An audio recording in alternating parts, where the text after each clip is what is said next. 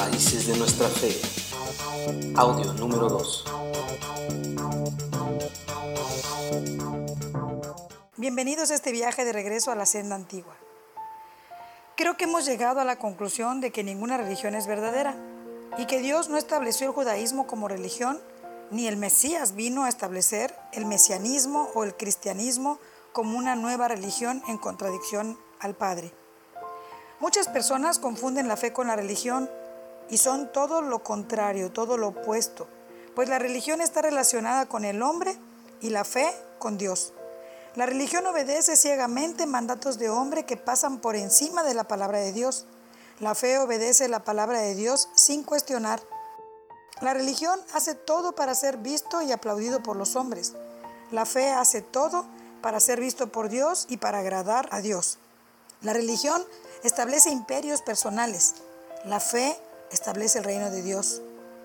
Para poder regresar a las raíces de nuestra fe, es necesario reformar todo lo que se deformó en el camino.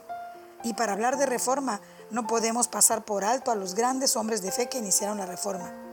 Existen cinco grandes movimientos que surgieron dentro de la Iglesia Católica Romana en los años 1000 a 1500 estos movimientos fueron los primeros en traducir la Biblia y volver a la luz de la palabra. Los albigenses, los valdenses, el movimiento de John Wycliffe, el movimiento de Juan Hus, el movimiento de Jerónimo Sabanaroya, ellos prepararon el camino a la reforma protestante en 1517 donde Martín Lutero, Juan Calvino, Casiodoro Reina, Cipriano Valera, entre otros hombres y mujeres que fueron parte de estos movimientos que continuaron con la reforma y que reconocían la Biblia como única regla de su fe, conservaron su fe a pesar de ser perseguidos e incluso muertos en la hoguera. La lectura de la Biblia fue prohibida por mucho tiempo por la Iglesia romana, porque cualquiera que leía la Biblia podía observar la discrepancia entre los abusos del clero católico y las enseñanzas de amor y humildad de nuestro Salvador, así como las contradicciones entre las instrucciones dadas por Dios en su palabra y las costumbres y tradiciones de la iglesia romana provenientes de Babilonia. El Papa y su corte, en vez de ser amonestados por la Biblia, optaron por prohibir su lectura para los laicos en el idioma común. Aplicaron contra los reformadores la política de exterminación de los herejes para acabar con la herejía al matar a casi todos los hombres que se levantaron en contra de la religión en esa época. Hoy en día ya no se prohíbe la lectura de la Biblia, pero ahora lo que han hecho es adulterarla, manipularla y mutilarla quitando pasajes completos o modificando versículos que son esenciales para la comprensión del mismo mensaje.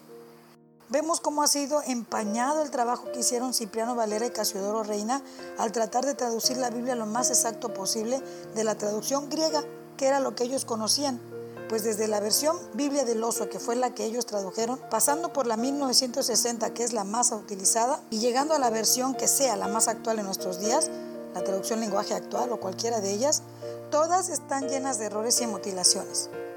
Me niego a juzgar a estos hombres de fe o a demeritar su esfuerzo y valentía solo por haber sido monjes católicos.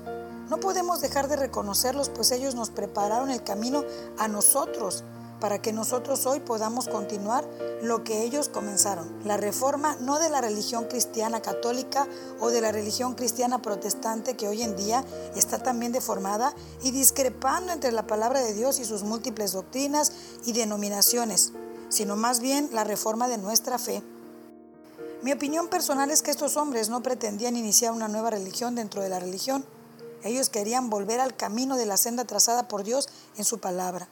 Lo que ellos comenzaron como una reforma que revolucionó la religión católica, hoy nosotros debemos continuarla y no se trata de comenzar una nueva reforma cristiana protestante o seguir peleando contra la Iglesia Católica Romana, sino de salir de la confusión y costumbres babilónicas que aún traemos arrastrando de la Iglesia de Roma y de volver a las raíces de nuestra fe.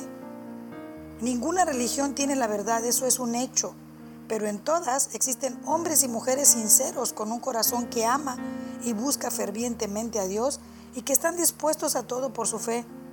Existe una lucha incansable entre la fe y la religión, pero Dios siempre encontrará hombres y mujeres de fe dispuestos a morir por la verdad, aunque se levanten en contra los que se ven afectados a sus intereses personales. Dejemos pues que la Torah hable por sí sola y muramos ya a las tradicionales malas interpretaciones de los hombres para que podamos vivir una relación directa con Yahweh. Y esto no significa que debamos apartarnos de todos y desmembrar el cuerpo del Mashiach. Por el contrario, más que nunca hoy necesitamos de la unidad de los verdaderos discípulos, de la manifestación gloriosa de los hijos de Dios.